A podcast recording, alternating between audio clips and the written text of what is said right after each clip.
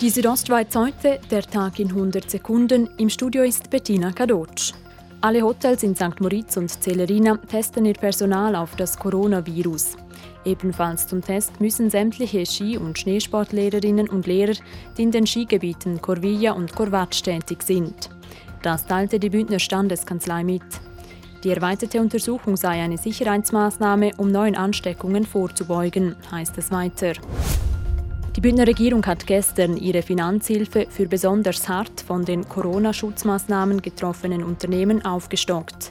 Und zwar von 39 auf insgesamt 100 Millionen Franken, wie Volkswirtschaftsdirektor Markus Gaduf sagt. Wir kommen zum Ergebnis, dass wir Stand heute mit den Maßnahmen, die heute gelten, äh, bis Ende Februar die 100 Millionen werden brauchen. Der Kanton hofft, dass der Bund noch Geld zu diesen zusätzlichen Geldern beisteuert.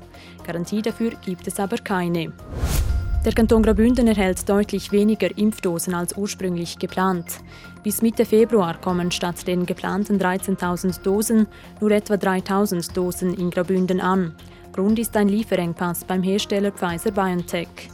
Das führt zu Verzögerungen im Bündner Impfplan. Ja, wir müssen zum Teil Termin umändern oder die Leute wieder Termin absagen. Und das heißt, wir haben in der Region weniger Impfstoff als Plan zur Verfügung und das gibt alles sehr viel Unruhe. Sagt der Bündner Gesundheitsdirektor Peter Payer.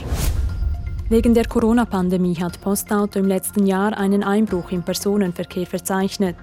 Der Rückgang sei vor allem in den Frühlingsmonaten massiv gewesen.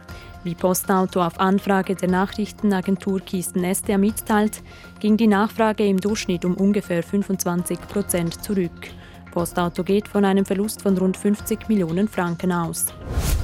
Die Südostschweiz heute, der Tag in 100 Sekunden, auch als Podcast erhältlich.